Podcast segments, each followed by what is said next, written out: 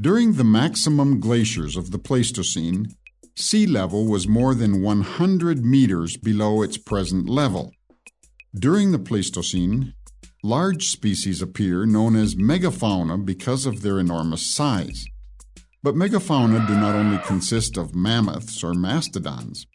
The term also applies to the horse, the bear, and saber-toothed tigers, which also demonstrate the great sizes developed during the Ice Age.